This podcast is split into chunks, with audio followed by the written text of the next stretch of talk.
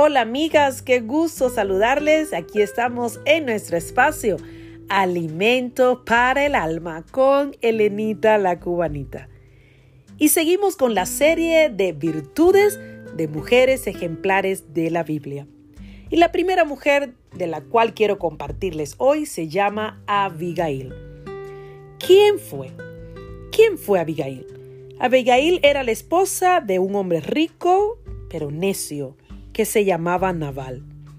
Ella además es una mujer sensata, humilde y muy hermosa. La describe Primera de Samuel capítulo 25. ¿Qué hizo Abigail? Abigail supo actuar con sabiduría e inteligencia y así evitó una desgracia. Ella y Nabal vivían en la región donde David, futuro rey de Israel, se escondía de sus enemigos. Mientras David y sus hombres estaban allí, protegían de los ladrones a los rebaños de Nabal. Un día, David envió a unos mensajeros a pedirle comida a Nabal, pero Nabal se negó y fue muy grosero. Esto enfureció a David, así que salió a matar a Nabal y a todos sus hombres. Abigail se enteró de lo que había hecho su esposo y reaccionó rápidamente mandó que sus sirvientes llevaran alimento a David y sus hombres, y ella no quedó en casa. Ella salió al encuentro de David y suplicó misericordia. David no solo vio la acción de esta mujer en llevarle los regalos de alimento, sino que se dio cuenta de que era una mujer humilde, pero una mujer sabia y muy hermosa. Escuchó su consejo y reconoció que Dios la estaba usando para evitar que él derramara sangre. Al poco tiempo, Nabal murió y Abigail se convirtió en esposa de David. ¿Qué aprendemos de ella? A pesar de ser una mujer hermosa, rica, también una mujer muy sabia en sus decisiones. Para mantener la paz, estuvo dispuesta a disculparse por algo que ella no había hecho Abigail manejó una situación difícil y complicada con calma, tacto, valentía e inteligencia. Ella nos enseña cómo lidiar con personas difíciles y cómo actuar en momentos de crisis. Otra mujer, la cual también tenemos en el Antiguo Testamento, que nos enseña a actuar también en momentos de crisis sabiamente, es Jocabed. Conocemos la historia de Jocabed en Éxodo, el libro de Éxodo capítulo 2. Y nos cuenta la narración que había un nuevo faraón en Egipto. Y este hombre quería eliminar a todo el pueblo hebreo.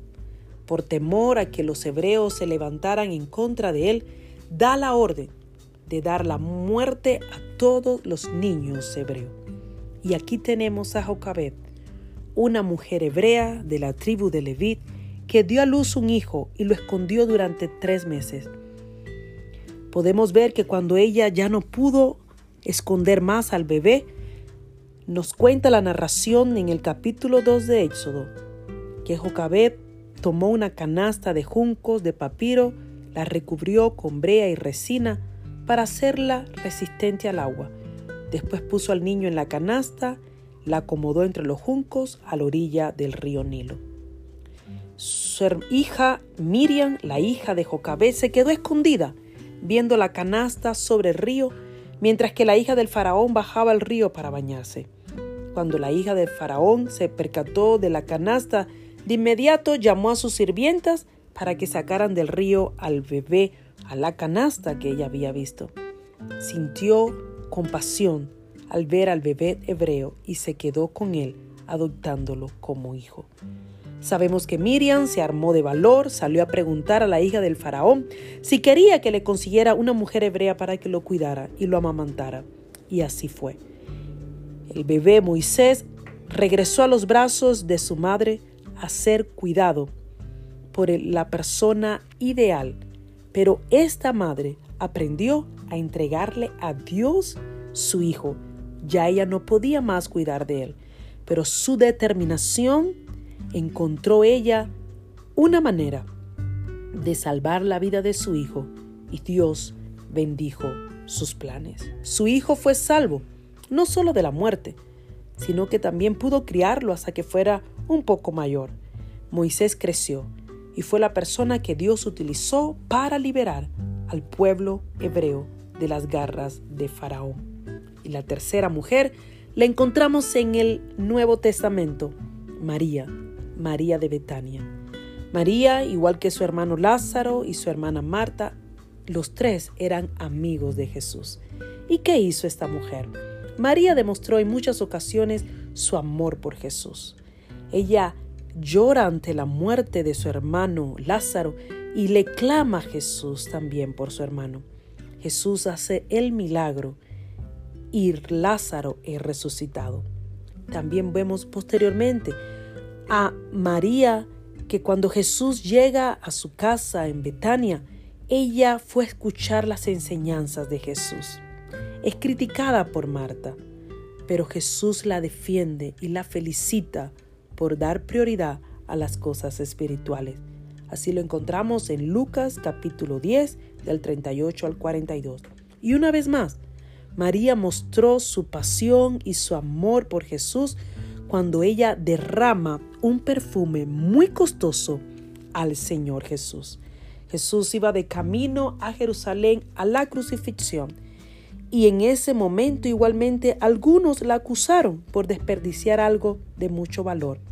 Pero Jesús la defendió y dijo, donde quiera que se prediquen estas buenas nuevas en todo el mundo, lo que esta mujer ha hecho también se contará para recuerdo de ella.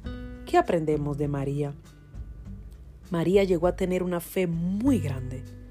Puso la adoración a Dios por encima de cualquier otro asunto. Jesús fue su prioridad. Jesús fue su primer amor.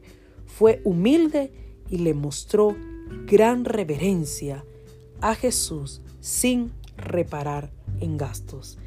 Ella le entregó a Jesús lo más valioso que ella tenía y a pesar de las críticas, estaba dispuesta a aprender de Jesús y a derramar en los pies y a los pies de Jesús lo más preciado que ella tenía, que era su perfume.